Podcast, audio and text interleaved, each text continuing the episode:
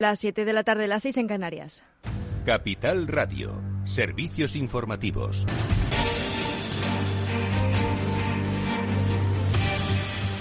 Buenas tardes. Todas las comunidades autónomas, salvo Asturias, tendrán que abaratar las tasas universitarias hasta 700 euros el próximo curso, según un análisis realizado por el Observatorio del Sistema Universitario de Cataluña. Así les obliga el acuerdo alcanzado hace dos cursos con el Ministerio de Universidades, por el que se busca reducir y también modernizar, armonizar los precios públicos universitarios en España que se dispararon tras el cambio que se introdujo con el exministro José Ignacio Bert en 2012, por el que se permitió a las comunidades subir las tasas universitarias y Bruselas insiste en que los fondos europeos cuentan con mecanismos de control para verificar la correcta distribución de recursos y ha apelado a la colaboración y a la cooperación entre Gobierno y comunidades autónomas en el reparto de las ayudas. El presidente del Asunto de Galicia, desde Fitur, Alberto Núñez Feijó, ha precisado que si el Gobierno le da una explicación convincente sobre el reparto de los fondos europeos, se acabaría la cuestión en referencia a la judicialización del que los varones del Partido Popular amenazan con emprender a cuenta del reparto de fondos que consideran arbitrarios lo que están haciendo los ministerios es algunos con un reparto razonable de fondos y otros en los que discrepamos de cómo reparten los fondos. Y esto debemos de considerarlo en el ámbito de la lealtad. El hecho de que una persona discrepe de cómo un ministerio reparte los fondos no es desleal. Sería curioso que hubiese obediencia debida y que lo que diga el ministro va a misa y no se discute. Y es la verdad infalible y es un dogma, ¿no? Y este miércoles la vicepresidenta primera y ministra de Asuntos Económicos, Nadia Calviño, ha dejado clara su postura hacia el reparto de los fondos europeos y las quejas recibidas por algunas comunidades autónomas. La ministra pide pensar en el interés general de los ciudadanos. Y por eso creo que es un momento especialmente importante para tener líderes de este proceso que estén alineados en términos de eh, ese avance, ese progreso hacia una España eh, mejor eh, un proceso en el que, desde luego, desde el Gobierno de España estamos absolutamente comprometidos y la Agencia Europea del Medicamento aprobará las vacunas con una composición diferente solo si son más efectivas que los refuerzos actuales. Advierten de que la comunidad científica internacional y los desarrolladores de vacunas están buscando alternativas como vacunas multivalentes para enfrentar no solo la variante Omicron. Señalan que es necesario trazar una estrategia a largo plazo sobre los tipos de vacunas necesarias para gestionar la pandemia de COVID-19, cuestión que consideran un debate global que precisa, dicen, colaboración entre la ciencia y la política en España de los responsables de la salud pública. Y tras ser deportado el tenista serbio Novak Djokovic vuelve al primer plano informativo al trascender una participación en una empresa que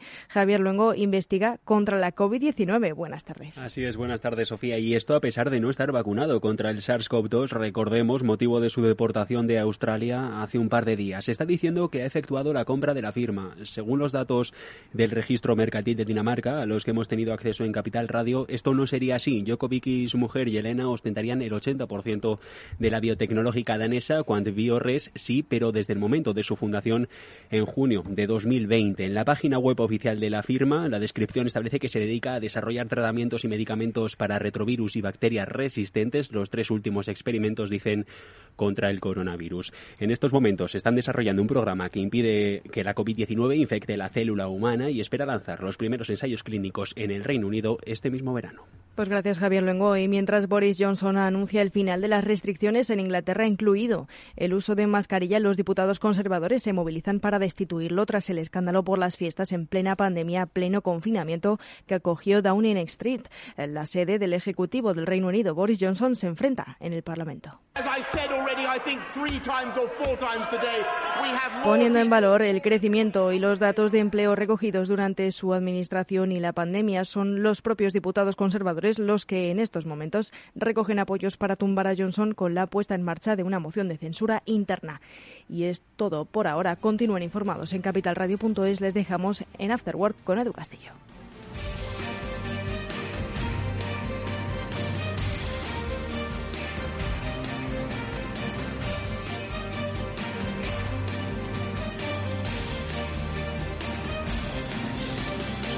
Capital Radio Siente la economía.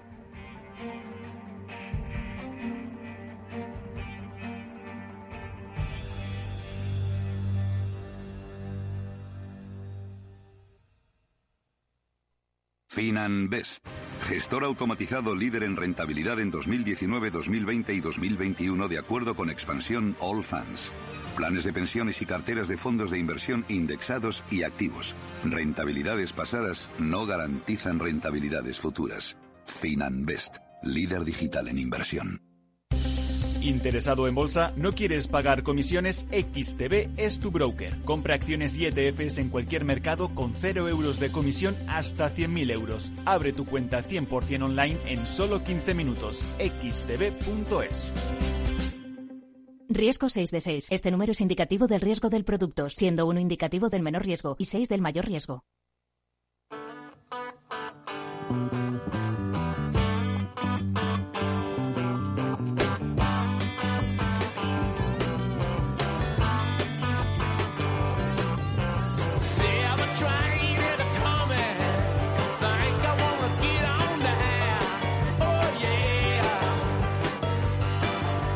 Después del trabajo, After Work, con Eduardo Castillo, Capital Radio. ¿Qué tal amigos? Buenas tardes y bienvenidos eh, a este After Work que ya comienza en Capital Radio y que hoy va a hablar de ciberseguridad. Sí, de ciberseguridad y no, no es lunes. ¿Qué, ocurre? Que es que hoy tenemos eh, de invitada a una empresa, Botec, especialistas en eh, ciberseguridad, pero con la que vamos a hablar de excelencia en el trabajo, excelencia en la ciberseguridad. Hoy nos salimos de nuestra ruta habitual de ese programa de Cyber After Work para hablar con los especialistas de Botec precisamente sobre cómo se logra la excelencia en el terreno de la ciberseguridad. Bueno, en el marco además de los premios a la excelencia empresarial que otorga Capital Radio, pues Botec es una de las candidatas a este área, eh, al área de la excelencia en ciberseguridad. Y con su CEO, con Miguel Ángel Rojo, Vamos a charlar en los próximos minutos pues para entender un poco cómo es el trabajo excelente de una empresa de una empresa de ciberseguridad. Enseguida le vamos a saludar. Y luego seguiremos hablando también dentro del mundo de la tecnología, pero en este caso, como sabéis, de transformación o de cómo se transforman, cómo se adaptan las empresas a los nuevos requerimientos, a los nuevos tiempos. Y hoy protagonistas de ese transformador son Viajes El Corte Inglés, con Rosa Aldama, su responsable del Departamento de Estrategia de Clientes, junto con María Ángeles Santos, que es vicepresidenta del área de marketing de Salesforce, vamos a desgranar cuáles son esas estrategias, cuáles son esas acciones que han llevado a cabo desde Viajes el Corte Inglés para adaptarse a estos nuevos tiempos, a estos nuevos requerimientos. En ese transformador que, como sabéis, lo hacemos cada semana con Salesforce. Bueno, pues esto es, amigos, el Afterwork, que está Néstor Betancor gestionando técnicamente este programa.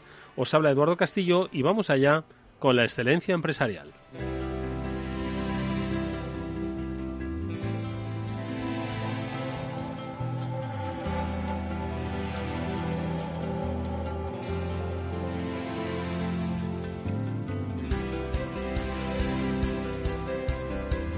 Ya sabéis que Capital Radio entrega cada año esos premios a la excelencia empresarial en diferentes áreas, diferentes categorías, que premian el buen trabajo, el saber hacer y sobre todo el adelantarse a las necesidades de estos tiempos tan cambiantes e impredecibles. Y en las diferentes categorías hoy contamos con la excelencia en ciberseguridad. Una de las empresas candidatas es Botec. Ya le hemos conocido hace un tiempo en este programa, pero hoy volvemos a hablar en otros términos, en términos de excelencia, aunque ojo, hablaremos por supuesto de ciberseguridad. Su CEO es Miguel Ángel Rojo, al que damos la bienvenida a este programa. Miguel Ángel, ¿qué tal? Buenas tardes, bienvenido. Muchas gracias, buenas tardes Eduardo, por invitarnos otra vez a vuestro programa. Oye, eh, hoy más que nunca se tiene que ser excelente en un tiempo de tanta amenaza cibernética. Pues la verdad es que sí, yo creo que vivimos unos tiempos desde, yo creo que la pandemia cuando arrancó eh, sobre el mes de marzo del año 2020, pues nos puso a todos, yo creo que a reaccionar, ¿no? De alguna manera en otro, en otro entorno en el que estamos. Yo creo que salimos todos de nuestro área de confort en ese momento. Hubo que ponerse a trabajar en remoto deprisa y corriendo, montar equipos y comprar, como digo yo, en donde encontrabas ordenadores para poder montar los servicios que tenías que dar a tus clientes.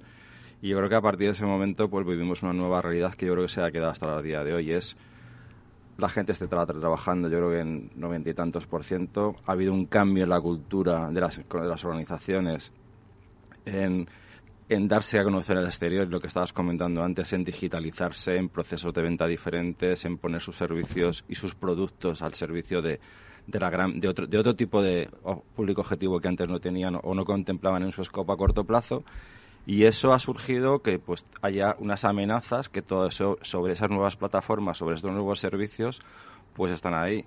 y la ciberseguridad, lo que nosotros tratamos de cubrir desde nuestra compañía pyme española a que nos dedicamos y nacemos con ese afán, es ayudar sobre todo en este segmento ahora mismo en un centrado, no a las grandes organizaciones que también son grandes clientes nuestros, sino al sector pyme y autónomo en España, que yo creo que hay una gran mayoría, yo creo que, yo creo que en España somos una sociedad salvo las grandes compañías industrializadas que las hay, pero yo creo que somos una sociedad de pyme, pyme y autónomo y lo que queremos es poner esas herramientas y esa tecnología para ayudar a, digamos, a, que puedan conocer sus, ataques, qué les está pasando, cómo, pueden, cómo podemos ayudarles y sobre todo lo que tú comentabas antes y que fue mi anterior visita, aquí fue la concienciación. Nosotros creemos muchísimo en la formación y en la concienciación como una manera didáctica de enseñar a todo el mundo un poco los riesgos que nos ocupan ahora mismo.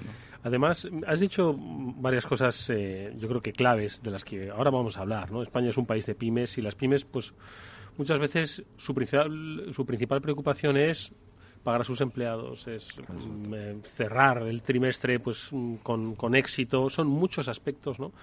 que hacen pues que otras prioridades, como es en este caso la eh, seguridad de su, de su empresa digital, porque, ojo, son pymes, pero son digitales, ojo, todos tienen un componente digital, pues al, final pase al segundo plano. ¿no? Y, yo creo que esa labor de concienciación y de apoyo pues es básica ¿no? en el trabajo de la excelencia en ciberseguridad. Y de eso vamos a hablar. Pero antes, yo ya lo has dejado entrever, ¿no? Sois una empresa 100% española que ofrece servicios de ciberseguridad.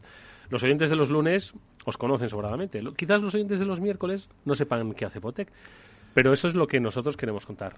¿Qué hace Botec exactamente? Pues mira, Noté Botec este año estamos celebrando nuestro décimo aniversario de un proyecto empresarial que empezamos en, en agosto del 2012 y en el que me tiré un poco al charco con un conjunto de profesionales que llevaban el mundo de la ciberseguridad y la prevención de fraude muchos años y bueno, pues aquí seguimos peleando, un año más, ¿no? O sea, arranca el mes de enero y un año más. Nosotros empezamos con toda la parte de prevención de fraude para grandes organizaciones, sobre todo el sector financiero. De ahí empezamos a desarrollar servicios en la parte de ciberseguridad. Seguimos avanzando, innovando y haciendo nuevos servicios en la parte de ciberinteligencia porque además creemos que son áreas que se van complementando una detrás de la otra y se van suplementando y son necesarias un poco para ir ofreciendo un catálogo de servicios pues mayor a nuestros clientes. Incorporamos una parte muy importante, la parte de concienciación, educación y en, dos ámbitos, una plataforma para nuestros propios servicios y nuestro, la gente del equipo que trabaja con nosotros porque nos dábamos cuenta que en prevención de fraude pues nadie sabe o sea, todo el mundo sabe usar un plástico, una tarjeta, lo que es un PAN, un chip, el CVV y ya está. Pero ¿cómo son los ataques? ¿Cuáles son los patrones de ataque? ¿Cómo actúan los malos? ¿Cuál es la, el, comportamiento del, sector oscuro, eh, y nosotros los llamamos los malos, de, querer hacer fraude a, esa tarjeta que acabamos de pagar una gasolinera o que acabamos de comprar un regalo? Entonces, montamos una plataforma que ha, que ha ido creciendo y las que seguimos manteniendo el día a día. Todo, por ejemplo, todo el mundo que pasa por el equipo de prevención de fraude tiene que hacer una formación Ahí le hemos añadido sobre todo la parte de concienciación, que la tenemos abierta al público para que la pueda usar. Pues ahí está. Yo creo que damos las pautas para esas empresas o esos pequeñas pymes que pasaron de trabajar en mejor en esta mesa, cinco o seis, en un área de trabajo, a cada uno en su casa, seguramente muchas veces pudiendo utilizar el ordenador que tenían en su casa para poder acceder a la oficina, al Excel de la facturación, lo que tú comentabas. Y un ordenador compartido además con el hijo y claro, con la y, había que, había que dar cole, había que ir los niños al cole y déjame un rato que tengo que meter las facturas, ¿no? O sea, yo creo que un poco esa, esas cosas las, las hemos vivido, mm. las hemos vivido en el año 2020 y a partir de ahí, pues nos dimos cuenta que, pues eso, que todos los servicios se iban complementando uno detrás de otro. Y este año, el, bueno, este año, estoy hablando de 2021, en, básicamente hace seis meses, hemos añadido un nuevo proceso que es toda la parte de certificación en tarjetas de crédito. Que nosotros veíamos que el mundo de la digitalización tiene, va a tener dos vertientes muy importantes. Una es la ciberseguridad y otra los medios de pago. Porque muchas plataformas en ese concepto de digitalización es cómo pongo mis servicios y mis productos de cara a que alguien los pueda adquirir remotamente. Entonces, bueno, pues esto es fácil de entender. O sea, al final me compro algo, me, compro un servicio, me compro una aspiradora, me compro lo que me compro, estoy usando una tarjeta de crédito. La certificación PCI, que es una, una certificación promovida por Visa Mastercard y American Express desde hace muchísimos años a nivel mundial, PCI significa Payment Card Industry y esta es una certificación que logran compañías que aparte tienen que pasar una certificación previa de que su personal, digamos, puede ser el adecuado para tener esa, ese sello auditor, ¿vale? No lo puede hacer todo el mundo, hay que hacer, aparte tienes que pagar una serie de seguros muy importantes responsabilidad civil y nosotros lo que te hace es que cualquier empresa, servicio o modelo de negocio en el que hay una tarjeta que haya transmisión eh, de información de pagos tiene que estar auditada bajo el, estándar Visa PCI. Lo que te hace cuando una, un portal, un e-commerce, está certificado PCI es que te da seguridad que la transaccionalidad y los datos de una tarjeta de crédito de un pago están absolutamente anonimizados y te garantiza que no puedan ser hackeados el servicio. O sea, tiene una serie de servicios complementarios muy interesantes. Hombre, ¿quién, quién no vende algo hoy por Internet? Es que me cuesta pensar que... Por, eso nosotros eh, animamos, porque además es hay distintas certificaciones desde para grandes mega e-commerce hasta, como digo yo, eh, la ferretería de la esquina que pueda tener un servicio de venta y van en función del número de transacciones que hagas al año, con lo cual hay nosotros hemos montado una plataforma exclusivamente, por ejemplo, para e-commerce muy sencilla para que la gente incluso eh, con nuestra ayuda por detrás, que están, digamos, están las manos viendo, te puedas certificar y dar a seguridad a tus usuarios de que aunque sea una, una pequeña tienda, eres segura, los, datos son securizados, etc. ¿no? Precisamente una pequeña tienda, ¿no? Porque el usuario tiende a pensar, es que esto es tan pequeñito y dice, ¿me podré fiar de realizar aquí una transacción? Y yo creo que la confianza va a ser clave para esas pymes, ¿no? Yo creo que es una, yo creo que es una de las cosas que está dinamizando y que el año pasado, por ejemplo, el aumento en e-commerce en España haya sido un 80% superior al año 2020. O sea, estamos hablando de que las cifras que se están manejando, 40.000 millones de euros en, facturación en la parte de e-commerce, con lo cual yo creo que es una cosa que va... No es que está, yo creo que ha habido un estallido desde el año de la pandemia para acá, y ya yo creo que la, esto es imparable. O sea, la, curva del despegue va a ser absolutamente arrolladora. Entonces, cuando nosotros hablamos con gente que se dice digitalización, siempre decimos, bajo nuestro concepto, la digitalización tiene un concepto ciber y un concepto de la seguridad del pago.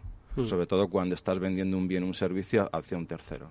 Sí, sí, pensad de cada uno de vosotros que nos estáis escuchando en qué sitios, que ojo, igual tenían montada una buena mm, pasarela de pago, pero quizás no habéis visto ningún indicador que os diga, es que es un sitio tan pequeño y tan extraño y he caído aquí. Ojo, que no necesariamente es fraudulento, ¿eh? sino simplemente es una tienda que quizás, pues si muestra que tiene una certificación que ha eh, puesto de su parte para asegurar la confianza de la transacción, pues eso es un cliente, un cliente ganado. Es un cliente ganado y yo creo que te genera esa confianza natural que, que yo creo que, que vamos generando poco a poco en el e-commerce, ¿no? Y sobre todo, que no solamente la, digamos, yo creo que es un estamento exclusivamente social, exclusivamente gente más joven, sino que, vas, vas, viendo cómo se va aumentando la edad en la parte del, uso del e-commerce. Y eso, pues, genera tienes que generar confianza en ese tipo público objetivo que también es un gran consumidor. Oye, sumado al tema de la certificación, Miguel Ángel, también eh, ofrecéis desde Botec formación. Eh, ¿A quién le dais formación y qué formación estáis ofreciendo? Pues mira, tenemos un portal que, como te comentaba antes, tenemos una parte exclusivamente dedicada a nuestro personal interno, donde vamos metiendo cosas que pueden ser interesantes para que ellos se vayan formando en el día a día, herramientas que entendemos que son necesarias para, para dar el mejor servicio a nuestros clientes.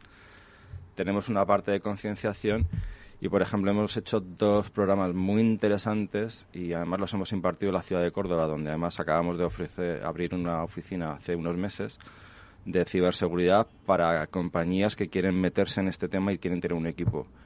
Incluso con una idea más muy buena y es gente que venía un poco reciclándose de, la parte más de sistemas, más un poco de la, vamos a decir, del IT más antiguo, pues rescatando todo ese personal y toda esa gente que tiene unos grandes conocimientos técnicos, llevándolas hacia el mundo de la ciberseguridad.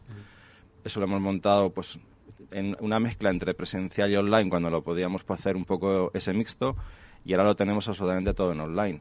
Y estamos incidiendo mucho en la concienciación, en hay unas pautas que son un poco básicas de usuario en la parte de, los medios digitales, que no es un la gente actúa por maldad, muchas veces un poco de desconocimiento o el de prisa y corriendo hago las cosas, etc. Entonces yo creo que eso es lo que estamos ofreciendo para que la gente, esa concienciación, que nosotros somos muy pesados, Y, cada vez que podemos en un cliente abrimos la boca, le decimos, ¿y por qué no haces un curso de concienciación a tu, a tu equipo? Podéis hacer cuando queráis las formaciones online, esto sin coste, etc., etc., para que se vayan animando y sobre todo yo creo ir un poco cortando esa brecha un poco de concienciación y de la seguridad de la gente. Mm. Eh, esa brecha que, como decimos, muchas veces se produce en el entorno pyme. Antes decíamos pues que bueno, pues las pymes, cuando uno va a hablarles de ciberseguridad, en ocasiones dice, mire, ¿cómo me va a hablar de ciberseguridad si lo que tengo es la prioridad de las nóminas, el pago proveedores, etcétera, etcétera? Entonces, ¿cómo vosotros estáis eh, eh, acercándoos a las pymes? ¿Cuál es la reacción que ellas están teniendo? Me hablabas, ¿no? Que Botec acaba de abrir en Córdoba. Eh, cuando os acercáis a una empresa de Córdoba, como puede ser una empresa de Ávila, como puede ser una empresa de cualquier otra comunidad, ¿cómo reaccionan frente a la ciberseguridad? ¿En qué escala la tienen ahora? ¿Cómo van profundizando en la necesidad de eh, eh, securizar su entorno, su trabajo? Bueno, yo creo que hay una concienciación. Yo creo que esto en los últimos dos años ha pasado de 0 a 100 como un Ferrari, o sea, meteórico. O sea, yo creo que la gente lo tiene en la cabeza. Yo creo que la gente, de lo que tú, una parte importante de lo que tú estás diciendo, la tecnología no es cara, hay tecnología, nosotros fabricamos una tecnología que lo que hemos conseguido y era parte del objetivo de, todas esas herramientas orientadas, están construidas pensando en la pyme, estamos construidas pensando en un señor que tiene cinco puestos de trabajo, diez puestos de trabajo, veinte puestos de trabajo, donde lo que tú estabas diciendo antes, diciendo que muchas veces la contabilidad la llevan en un Excel y las facturas las hago en Word. Y esto es así. O sea, hay cientos de empresas todavía y esto es así, porque el día a día te debe hacer otra cosa. Entonces, nosotros lo que hemos hecho es construir una tecnología, primero, que escala muy bien en la parte, es todo en la nube, por supuesto, siempre ya estamos hablando ya de tecnología en la nube, que escala muy bien, donde a precios hipercompetitivos, que prácticamente el señor ni lo va a notar, ¿vale? Va a poder tener una tecnología de detección de vulnerabilidades, de navegación segura.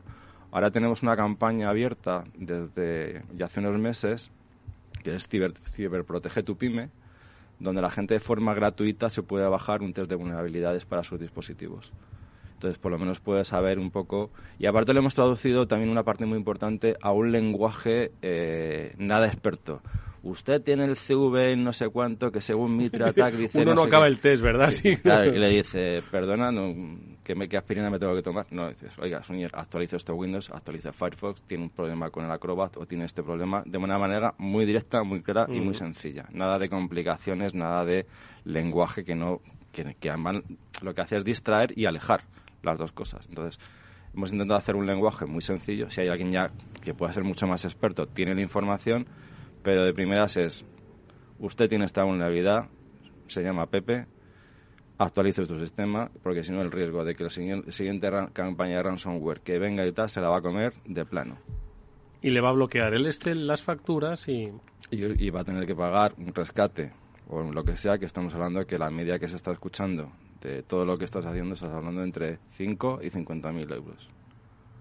Eso imaginaos para una pyme de 10 empleados. Pues muchas veces es, niño, ¿dónde hiciste el último backup? Perdón. Bueno, pues eh, es un camino, ojo, que para muchas eh, pequeñas empresas comienza ahora. Botec lo empezó a recorrer hace 10 años y como nos decía Miguel Ángel Rojo, su CEO, comenzó por la prevención del fraude, siguió por la ciberseguridad, pasó por la ciberinteligencia ¿Dónde están los siguientes pasos, eh, Miguel Ángel? ¿Dónde mm, va a estar Botec dentro de 10 años? ¿Te atreves a predecirlo? Pues yo espero que jubilado. bueno, yo creo que ahora mismo estamos trabajando, por ejemplo, una de las partes muy importantes es la parte de innovación. Nos han concedido del Ministerio de Industria e Innovación un PIM innovadora. Estamos en un proyecto muy interesante junto con la Universidad Autónoma con Funditec y estamos desarrollando los motores de inteligencia artificial para detección de malware en forma preventiva.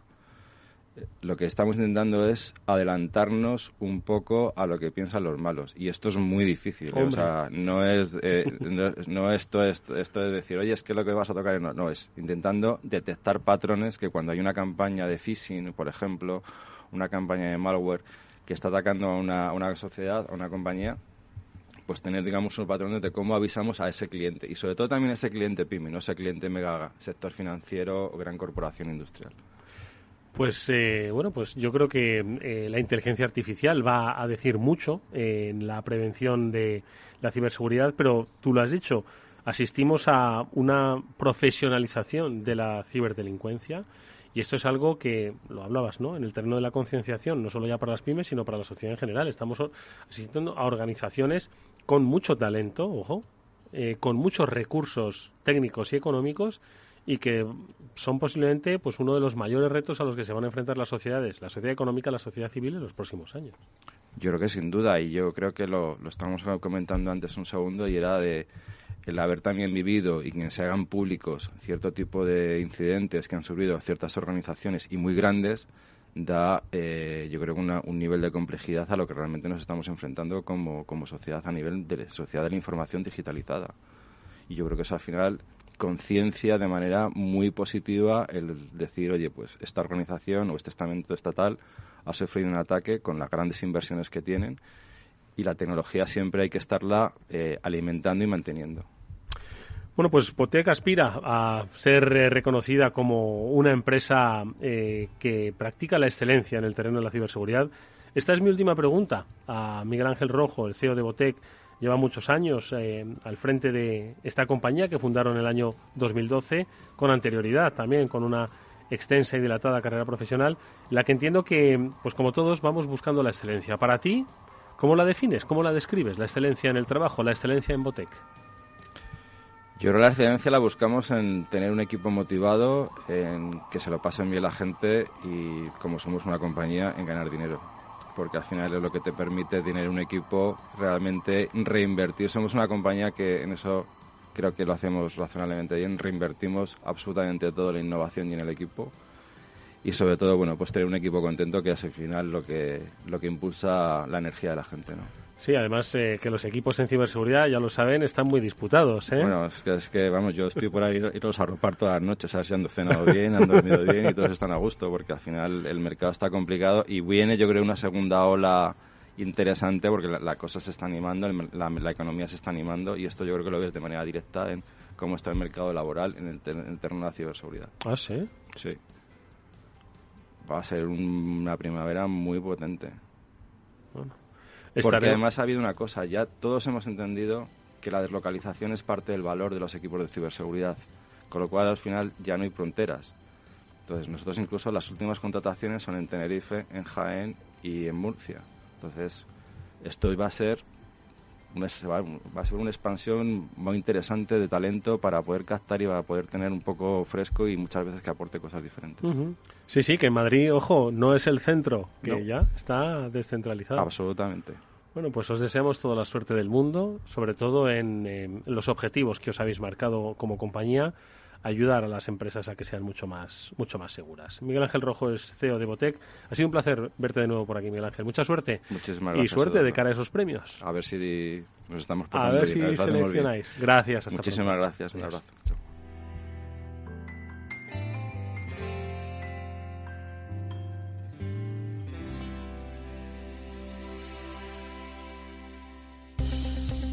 Si inviertes en bolsa, esto te va a interesar. XTB tiene la mejor tarifa para comprar y vender acciones y ETFs, cero comisiones hasta 100.000 euros de nominal. Si inviertes en bolsa o quieres empezar, más sencillo e imposible. Entras en xtb.es, abres una cuenta online y en menos de 15 minutos compras y vendes acciones con cero comisiones. La atención al cliente es en castellano y está disponible las 24 horas del día. ¿A qué estás esperando? Ya son más de 300.000 clientes los que confían en xtb.es. Riesgo 6 de 6, este número es indicativo del riesgo del producto, siendo uno indicativo del menor riesgo y 6 del mayor riesgo.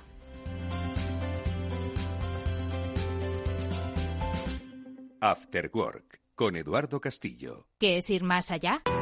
Con Arval podrás llegar donde te propongas de la forma más sostenible y darle a tu empresa todas las soluciones de movilidad que necesite, asesorando con las mejores opciones de movilidad para las distintas necesidades de tu flota, con vehículos electrificados, bicicletas, coche compartido. Arval, la transición energética arranca aquí. Más información en arval.es. Lorca es costa e interior, es pasión, historia y tradición. Lorca es sol, gastronomía, es patrimonio e innovación. La Concejalía de Turismo del Ayuntamiento de Lorca ha creado un ambicioso proyecto para la transformación turística del municipio desde la sostenibilidad y la digitalización. Lorca, conectando el patrimonio. Descubre mucho más en lorcaturismo.es, Concejalía de Turismo del Ayuntamiento de Lorca.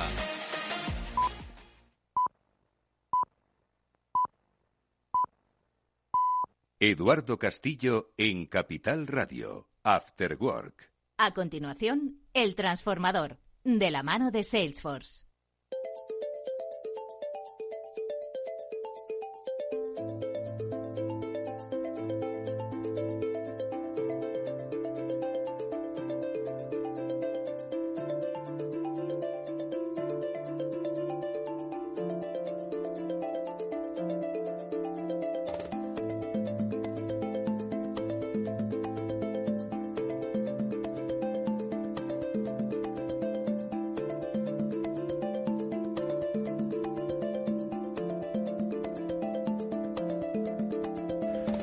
Pues ya comienza nuestro espacio El Transformador. Hoy eh, tenemos una empresa muy especial invitada, Viajes El Corte Inglés, con su responsable del Departamento de Estrategia de Clientes, Rosaldama vamos a hablar a lo largo de esta media hora y junto con María Ángeles Santos, que es vicepresidenta del área de marketing de Salesforce, de cómo pues el marketing, la, la digitalización, los cambios que se producen no solo en la forma de viajar, sino en la forma de querer relacionarse con las empresas, bueno, pues influyen mucho en la estrategia de las compañías. Saludamos a María Ángeles en primer lugar, que ya repite además en este transformador. ¿Cómo estás? Buenas tardes y bienvenida nuevamente. Buenas tardes, Eduardo. Encantada de estar aquí otra vez contigo. Y además con una empresa hoy, un empresón, ¿eh? diría yo, ¿eh?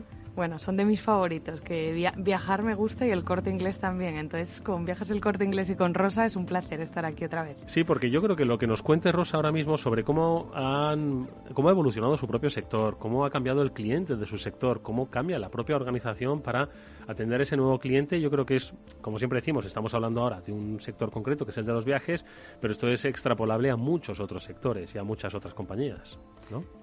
Correcto, los retos con los que se ha presentado Viajes el Corte Inglés durante estos años es verdad que pueden ser más agudos que en otros sectores. O sea que lo que nos va a contar Rosa hoy creo que, sí que es interesante para, reflexionar sobre ello.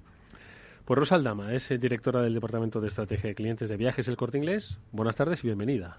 Bueno, buenas tardes. Primero de todo, estoy encantada de estar aquí hoy con, con los dos, Eduardo, María Ángeles dar las gracias eh, a Capital Radio y a Selfos por la invitación. Estamos encantados. Eh, como marca de bueno pues de venir y contaros un poco pues eh, lo, que estamos viviendo lo que están viviendo nuestros clientes y cómo lo estamos afrontando.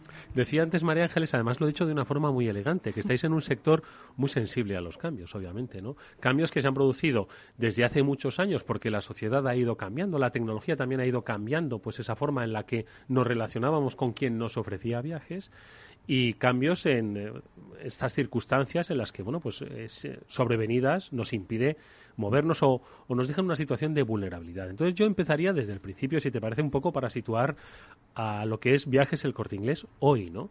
Venimos de un sector, el de las agencias, que ha pasado por muchas vicisitudes, la desintermediación aquella, ¿no? Que pues muchos apuntaban a que podía ser quizás el principio del fin, pero no, simplemente era el principio de un cambio que hoy marca nuevos agentes y nuevas formas de, hacer negocio, ¿no?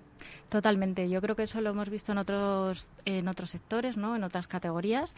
Hubo un momento con la irrupción de, las OTAs, eh, las agencias eh, digitales, en las que parecía, ¿no? Que las agencias presenciales eh, físicas tradicionales iban a, iban a desaparecer y bueno, pues aquí estamos, eh, pues con un montón de, clientes, afortunadamente, con la misma ilusión con la que empezamos hace ya más de 30 años y con una marca eh, que nos respalda, que, que, está detrás y que también nos genera un compromiso, ¿no? A todos los, a todas las personas que trabajamos en Viajes El Corte Inglés, porque pues una marca ¿no? que está eh, muy introducida ¿no? en, la, en la vida de todos los de, todos los españoles y que y eso ¿no? que te genera un compromiso muy fuerte ¿no? de, de, servicio y de, y de atención. Oye, ¿cuál es, eh, dirías que hoy es lo que marca la diferencia entre pues un, una empresa que vende directamente pues sus servicios, puede ser un vuelo, puede ser un, una habitación de hotel, puede ser un lo que sea, a una agencia. ¿Cuál es lo que marca la diferencia? Y que luego entiendo que con esa pátina digital va a marcar todavía más, ¿no? Eh, esto eh, lo hemos hablado muchas veces ¿no? Eh, con, el equipo, con el equipo de Salesforce. Al final, un viaje es una experiencia que no acaba nunca. ¿no? Estamos todo el rato viajando, porque viajamos con la mente, viajamos cuando de verdad estamos cuando empezamos a planificar el viaje, viajamos cuando estamos en el destino y viajamos cuando volvemos, porque en cuanto llegas ya estás pensando ¿no? cuál, es el, cuál es el siguiente viaje. Entonces es un, es un journey que nunca acaba. Eh, un proveedor de servicios, como una aerolínea o una hotelera, tiene al cliente, ¿no? O intenta eh, cuidar al cliente ofrecer eh, lo mejor, todo lo mejor que puede y tener una experiencia estupenda y gratificante mientras el cliente está con él, ¿no? disfrutando ese servicio. Pero la agencia te acompaña todo el tiempo te acompaña en esa inspiración, te acompaña eh, en esa planificación del viaje, en decirte qué es lo mejor, ¿no? que se adapta a tus necesidades. Al final nosotros somos un hub de marcas, un hub multiproducto. Tú puedes venir con una idea predefinida, igual te apetece hacerte un crucero, pero yo te empiezo a contar cómo son los cruceros, qué puedes hacer, y igual no es la idea que tú tienes en la cabeza de lo que podías hacer, y, y cambias la idea y te vas a un, a, un, a un resort o te haces un circuito. Esa yo creo que es la gran ventaja o la gran diferencia frente a eh, pues una marca que te puede ofrecer pues un servicio concreto, ¿no? Y luego está toda esa parte de acompañamiento, mientras que está el cliente en destino, qué experiencias puedes tener, obviamente, ni que decir tiene en el caso de que tengas una incidencia el estar ahí respondiendo, y luego está toda esta parte ¿no? de vuelta, del posviaje, qué tal te ha ido, cómo te lo has pasado, cuáles son los siguientes planes, ¿no? Eh, Oye, decías que esto lo habláis mucho con la gente de Salesforce, ¿no? Entonces, cuando los técnicos de repente os, os hablan de algo que es, es, emocional, puramente, claro, eh, ¿cómo, ¿cómo, lo conjugáis? ¿Cómo lo, lo transformáis en, en, una herramienta digital esto? A ver, ha dicho una cosa, eh, Rosa, eh, que es que ellos son multiproducto y se venden productos, obviamente, pero también vemos en la manera en la que se comportan los clientes que ellos prefieren experiencias, no un producto. De hecho, dicen que los, los clientes buscan, el 80% de ellos buscan experiencias, no solo el producto o el servicio que se les venda.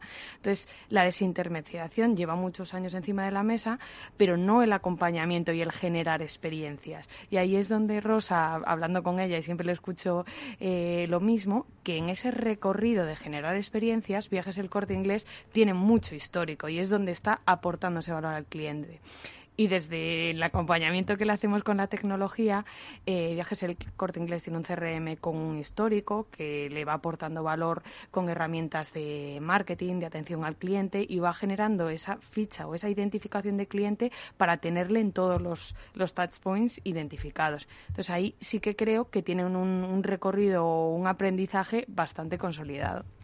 Además que eh, los canales que tiene el cliente a disposición a día de hoy eh, son bueno son casi infinitos, ¿no? O sea, un cliente te puede contactar por redes sociales, un cliente te puede llamar por teléfono, puede ir a una agencia. En nuestro caso podría ir incluso a un centro comercial del Corte Inglés eh, a su atención al cliente. O sea, te puede, o sea, eh, te puede mandar un correo electrónico. Lo importante, o sea, yo creo que nosotros tenemos una obligación, una responsabilidad de conectar todos esos canales. Al final el cliente lo que quiere es que cuando que nosotros le reconozcamos y que cuando tiene una interacción con la marca, sea cual sea el canal, esa interacción de alguna manera lo que hacemos es meterla en su ficha para que no tenga que contar cinco veces la misma historia, ¿no? Entonces, al final, eso es servicio, eso es experiencia, ese es ese acompañamiento, decir, oye, eh, he visto una, una, oferta en la web, he llamado por teléfono, pero al final eh, estaba hoy de paso en el centro comercial y acabo eh, terminando la, ¿no? terminando la, la interacción en el centro comercial.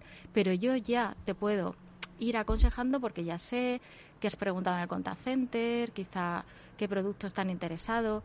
Luego, si tengo, si ya eres cliente mío y tengo un histórico tuyo, pues te, ya te puedo más o menos recomendar qué tipo, ya sé qué tipo de hoteles te gustan, sé si viajas solo o viajas acompañado. Son una serie de cosas que lo que hacen es facilitar, ¿no? Facilitar la experiencia del cliente y mejorar también la propuesta que nosotros le podemos hacer, que sea mucho más personalizada.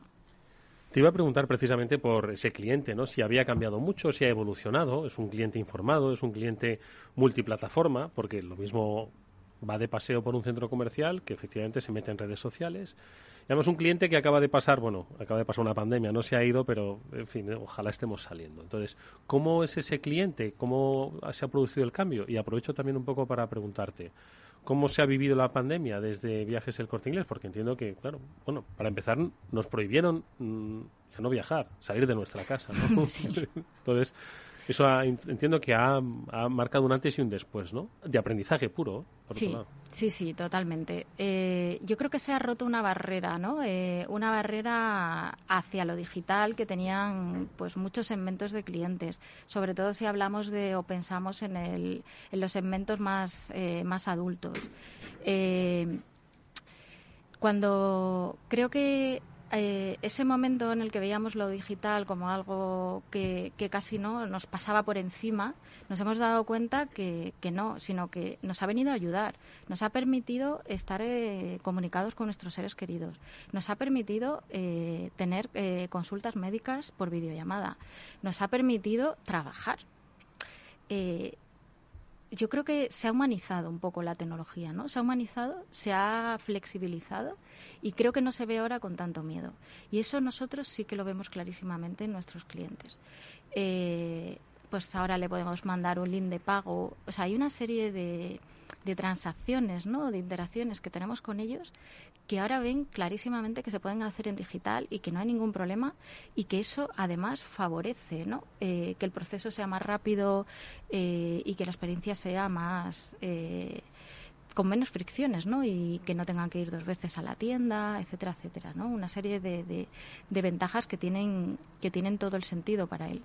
Entonces yo creo que sí que hemos visto también un cambio de, comportamiento que ese sí va a ser coyuntural, eh, porque hemos visto pues viajes más cortos, eh, viajes sobre todo en territorio nacional y eso pues en cuanto pase, ¿no? Porque esto eh, pasará, en cuanto pase, pues yo creo que volveremos, ¿no? a esos viajes un poco más, más grandes. O sea, se está hablando incluso que hay gente que se está preparando viajes épicos, ¿no? O sea, ha, habido eh, en España ahora mismo la, la, eh, la, tasa de ahorro, ¿no? Afortunadamente, eh, se ha incrementado muchísimo y, los viajes son algo, yo creo que, que, lo necesitamos, ¿no? Te hacen un reseteo mental que te hacen que cuando llegas a ese sitio ves las cosas otra vez, ¿no? Con esa mirada de, de, de novedad, de, con esa ilusión de niño, de descubrimiento. Y eso es un, ¿no? Te hace un reseteo mental que cuando llegas de nuevo parece que tu vida, ¿no? Vuelve a cobrar otra vez como esa dimensión de decir, pues es que no, no, eh, estoy bien, estoy fenomenal, esto, esto es estupendo. Entonces esa necesidad está eh, la vemos además también en las búsquedas que hacen los clientes, mm. aunque luego nos contraten eh, viajes eh, nacionales o de, o de menos de menos durabilidad, pero sigue habiendo buscador, interés. En el buscador viajan. Claro, claro, sigue habiendo interés por África, siguen soñando con vueltas al mundo, siguen soñando con viajes y yo creo que esos viajes, en cuanto se abra un poco la mano, van a ocurrir. ¿Cómo, se nota que Rosa trabaja con clientes y habla de emociones todo el tiempo? ¿eh? Ahí has, comentado dos puntos que, desde Salesforce estamos intentando también acompañaros, que es el marketing empático, cómo acercarnos a esto, que está, estas sensaciones que, que estamos viendo. Eh, y cómo acompañar a, esos clientes durante, durante todo el tiempo. Y otra cosa que has comentado es que la digitalización, que nos daba miedo, yo creo que en un inicio de la pandemia nos daba miedo, los, los expertos de marketing lo han visto con optimismo. Tú toda la parte inicial de nos ha dejado trabajar, estamos viendo con optimismo esa digitalización, que la parte de la tecnología nos da miedo cómo adecuarnos, pero ahora lo estamos viendo como una palanca para poder utilizar esos canales, comunicar mejor a los clientes y no, y no saturarles, Rosa, que esto también lo, hemos comentado, que, en vuestro ADN no está esto, está... No, eh, en nuestro ADN o sea, cuando llegó, cuando llegó la nueva ley GDPR, eh, realmente a nosotros nos dio bastante poco miedo. Quiero decir, siempre hemos sido muy respetuosos con la privacidad del cliente, eh, hemos sido muy respetuosos con la saturación de los mensajes y además eh, los datos y las cifras y los resultados te dicen que cuando eres así de respetuoso, no por más saturar, vas a conseguir mejores resultados.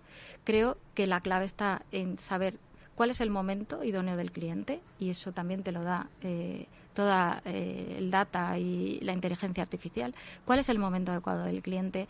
¿Cuál es su producto? ¿Cuál es el, el producto que realmente le deberías recomendar? ¿Y con qué mensaje? porque no todos tenemos un acercamiento, el mismo acercamiento hacia los viajes. Eh, si yo sé que tú eres una persona más aventurera, me puedo acercar contigo con un mensaje distinto que si eres una persona que lo que busca es un poco desconectar con la familia, descansar, un poco de relax. Entonces, cuanto más cerca estemos de esos sentimientos, ¿no? de esos insights de, los clientes, eh, pues mucho más acertada ¿no? y mucho más eficiente va a ser nuestra comunicación. Eh, hablaba eh, María Ángeles de marketing empático, me, gusta el concepto. Eh, ¿cómo, puedo, ¿Cómo puedo entenderlo? Además, dentro de una estrategia digital, eso del marketing empático. Pues mira, em, te pongo un... Bueno, yo y muchas personas que nos están viendo, que igual están tomando buena nota. Te pongo un ejemplo. Cuando llegó la pandemia, nosotros tuvimos que cerrar las oficinas.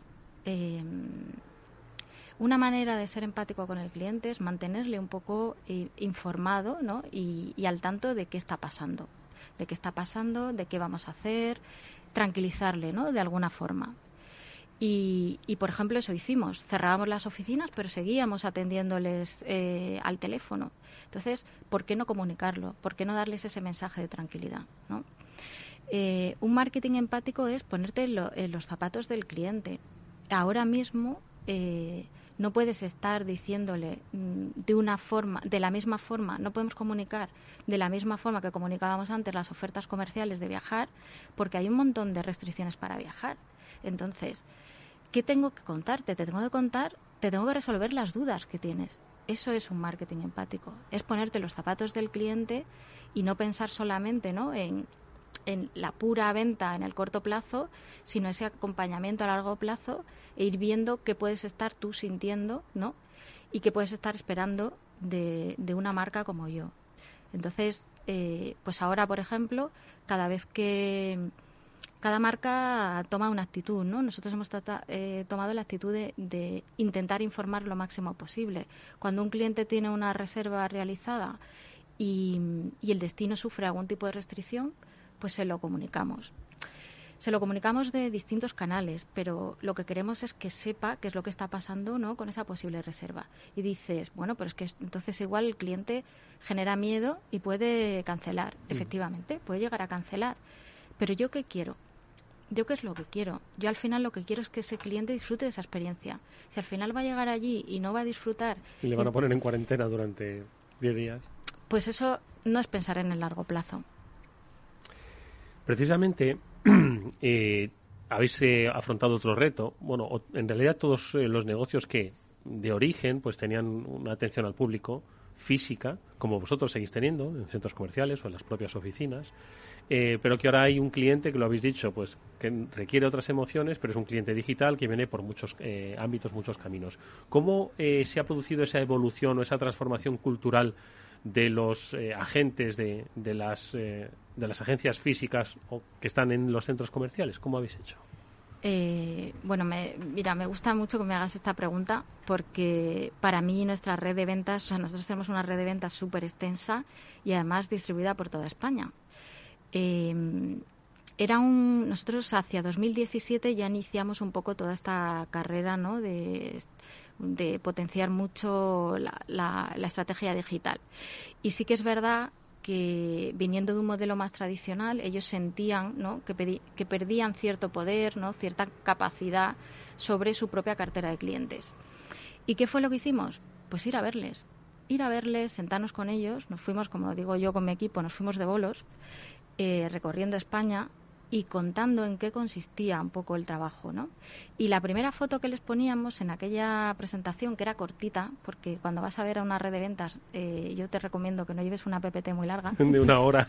Eh, lo primero que le poníamos era una foto de una carrera de relevos. ¿Y por qué una carrera de relevos? Porque el cliente puede ir a la agencia eh, en determinados momentos. Estamos hablando que, bueno, pues eh, la recurrencia, ¿no? La frecuencia con la que viajamos, pues no es como en retail, que puedes llegar, que es mucho más, más alta. Entonces, ese agente tiene pocas posibilidades de conectar ¿no? con el cliente. Nosotros decíamos, cuando tú no estés, para cuando tú no estés, nosotros estamos detrás.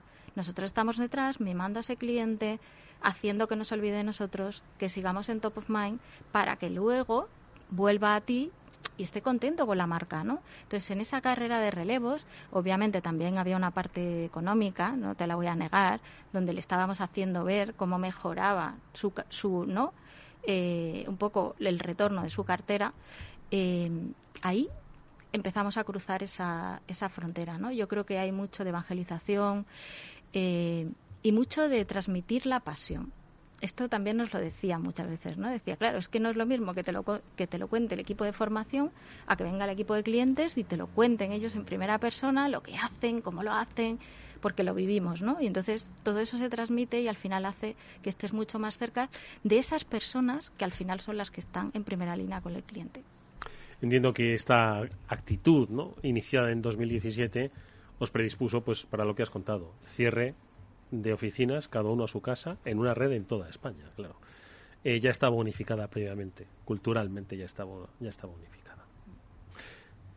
Nada, sí, y sí, ahí lo, hemos comentado, la, y además ahora con la pandemia, los perfiles que se necesitan, tanto en físico como en digital, están evolucionando. Yo creo que esta carrera que ha contado Rosa, de, irles contando físicamente cómo se van pasando el, el, valor del cliente, porque al final en la parte física tiene un valor el cliente, en la parte desde, desde clientes tiene otro valor, y ver cómo eso se, se visualiza ayuda a que la gente se forme más o que piense en estar en un equipo todos juntos. Y ahí no sé si en, la pandemia habéis encontrado también un refuerzo de formación que necesiten los equipos. Sí, ahí la verdad que el equipo de el equipo de formación ya propiamente dicho eh, sí que hizo mucha labor eh, inicial, pues con todo tipo de no de las herramientas que nos han permitido comunicar. Es verdad que en el caso de CRM eh, lo bueno es que estábamos en la nube, con lo cual eh, cualquier persona de la red con un ordenador y con conexión wifi pues ya tenía ¿no? acceso a toda la información de su cliente, las tareas. Y luego eh, hicimos un ejercicio porque al final eh, imaginaros en un momento en el que nosotros somos especialistas en vender con antelación los viajes. Cuando llegó el cierre y llegó la pandemia, llegaron las cancelaciones, habíamos vendido mucho. Y, venía todo de golpe, ¿no? Y el cliente, pues, eh, es una actitud muy humana, eh, con bastante desesperación, pues acudía a todos los canales posibles, ¿no? Entonces, el mismo cliente nos llegaba a través de redes sociales, nos llegaba a la web, llamaba por teléfono, iba, iba a la agencia, se la encontraba cerrada, iba al centro comercial del corte inglés, iba a la parte de atención al cliente. Lo que hicimos fue canalizar todo eso solo y exclusivamente desde un formulario web. Y desde ese formulario web que caía a nuestro CRM íbamos distribuyendo, eh, deduplicábamos todos esos casos que llegaban de distintos canales en, la misma, en el mismo cliente y luego nos permitía también el poder ir eh, haciendo esas cancelaciones según la fecha de viaje para que las personas que tenían ¿no? viajes con más, eh, más cercanos en, fecha pudiéramos resolverlo antes y una cosa también muy importante, que no hubiera gastos de cancelación. Entonces, ahí también eh, se generó, eh, a veces había que intentar convencer al cliente, ¿no? De confía un poquito, porque es que eh, hasta que no llegue, hasta que el país no cierre, legalmente no te podemos cancelar el viaje sin gastos. Porque claro, el cliente tenía miedo, porque decía, pero entonces ahí es verdad que la garantía de la marca hace mucho y entonces eh, y, esa persona ¿no? que está al frente que lo está contando y, bueno pues eh, fue también todo todo un reto y donde la tecnología juega un papel fundamental. Vamos a finalizar con un par de reflexiones sobre la visión de futuro, pues la que a propósito de la conversación que hemos tenido con Rosaldama, la responsable del departamento de estrategia de clientes de viajes del Corte Inglés, eh, empieza un poco reflexiona tú, María Ángeles. Eh, el futuro que vemos con, con Rosa, a ver, yo, creo que tienen un recorrido muy, muy grande con nosotros. Sí que vemos que, que, la personalización de todo lo que están haciendo puede ayudar a dar mensajes más, más directos a los clientes que quieren viajar, porque creo que hay ilusión por viajar, que esto lo diga Rosa que tiene más datos. Entonces, intentar pillar cuanto antes que Viajes del Corte Inglés con la tecnología sea capaz de personalizar ese mensaje más y captar esos clientes, creo que es nuestro reto de, y que les queremos acompañar para, para conseguirlo. Y vuestra visión de futuro ya en un terreno más global, es cierto que todo es impredecible en estos tiempos, ¿no? más volátil imposible. Más volátil. Pero ¿cuál sería vuestra visión de futuro para el sector, para ese cliente, para el papel de la agencia? A ver, yo creo que, no solo yo, ¿no? Eh, digo yo creo, pero eh, el, el asesor de viaje tiene una oportunidad, las agencias de viaje tienen ahora una oportunidad eh, excelente. Es verdad que se había ido perdiendo cuota un poco respecto a las OTAs y respecto a la desintermediación, pero ahora mismo hay un rol fundamental de asesoramiento. Es muy difícil ahora mismo viajar, es complicado, tienes que tener mucha información, tienes que planificar muy bien para optimizar, tienes que tener mucha flexibilidad en cuanto a ese posible cambio y todo eso requiere mucho expertise. Entonces ahí ahora mismo el asesor de viaje coge un rol fundamental. Yo creo que si lo hacemos bien, que estoy segura que lo vamos a hacer bien, eh, tenemos mucho recorrido por delante y el cliente ahora mismo lo que está buscando es esa seguridad y esa confianza y nosotros tenemos las personas y la marca que los respalda. Oye, respóndeme una cosa, que es un viaje épico. Cuando lo has dicho digo, madre mía, están pidiendo el Himalaya o algo. Hay mucha gente que se ha visto, ¿no? Un poco... Eh, ¿A ti te habían encerrado alguna vez en tu casa durante un mes completo? Viajar es, es ¿no? Eh, yo creo que hay, una aspiración eh, cuando vemos, ¿no? Esa gente que de repente lo deja todo y decide viajar por el mundo. Un viaje épico es un viaje que te... Que, que te va a... Lo vas a recordar, lo vas a recordar toda, la vida porque ya llevas en él un pensamiento, una reflexión que te va a hacer como un antes y un después, ¿no? Entonces hay mucha gente, pues eso, que está pensando en vueltas al mundo, en irse a Nepal, en conocer África. Que mira, no me he ido lejos, ¿eh? No me he ido lejos con lo del Himalaya. sí, sí, o Perú, no sé, países, ¿no? Que tengan, que tengan algo, una, algo fuerte, una fuerza en una energía Yo hice un viaje épico, ¿eh? Y me lo organizasteis vosotros, ¿eh? Y, espero que bien. Fue el de mi luna de miel. Qué bonito. hace ya tiempo, ¿eh? Hace ya tiempo. Sí, sí, lo pasé muy bien. No voy a decir dónde, pero me fui muy lejos, ¿eh? Sí. sí. ¿Dónde habéis viajado últimamente vosotras? yo muy poco. Últimamente poco, pero yo eh, recomiendo mucho Australia. ¿Sí? Sí. Mi luna de miel fue Australia. Ah, lejos, lejos también. Yo estuve cerca, eh, estuve cerca. Y Nueva Zelanda. Sí. Ay, que te pille. ¿Y por qué Australia? Pues mira, Australia, eh, en la, el centro de Australia, sabéis que hay una piedra mm, que es Uluru. Eh, y bueno, ahí hay todo un tema alrededor de, ¿no? de la cultura aborigen. Pero es verdad que tiene un magnetismo, ¿Ah, un magnetismo especial. Y luego yo creo que es un país, eh, para mí tiene, tiene lo bueno ¿no? de la cultura americana, pero no lo malo, y tiene lo bueno de la cultura inglesa, pero, no, lo, malo. Entonces, bueno, es, eh, creo que es, una, es un país muy interesante, un continente muy interesante. Pues ahí está, la, tú ya lo conoces, igual, bueno, igual en las bodas de plata o claro. se puede repetir. Lo que sí que vamos a repetir es la experiencia, y seguro que muchas empresas han tomado buena nota, de cómo ha hecho viajes el corte inglés para adaptarse a estos nuevos tiempos, entender cómo cambian las cosas y, por supuesto, aprovechar. Lo hemos hecho con la ayuda de Rosaldama, la directora del Departamento de Estrategia de Clientes de Viajes del corte inglés, y de María Ángeles Santos, que es vicepresidenta del área de marketing de Salesforce. ambas, Rosa, María muchas gracias, mucha suerte para el futuro y hasta muy pronto. Gracias a Gracias. Nos vamos amigos hasta mañana que volveremos a la misma hora en el After de Capital Radio a las 19 horas. Néstor Betancor gestionó técnicamente el programa. Os habló Eduardo Castillo. Hasta entonces. Adiós.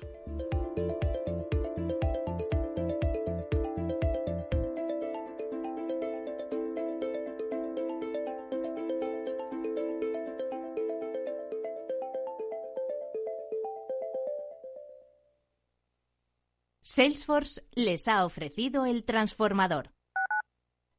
Capital Radio Madrid 105.7 En Hospital HLA Universitario Moncloa cuidamos de ti y de tu tiempo con un servicio de urgencias ágil y eficiente las 24 horas, los 365 días del año. Urgencias pediátricas y de adultos con profesionales altamente cualificados y tecnología de vanguardia. Hospital Moncloa, contigo cuando más lo necesitas. Estamos en Avenida Valladolid 83.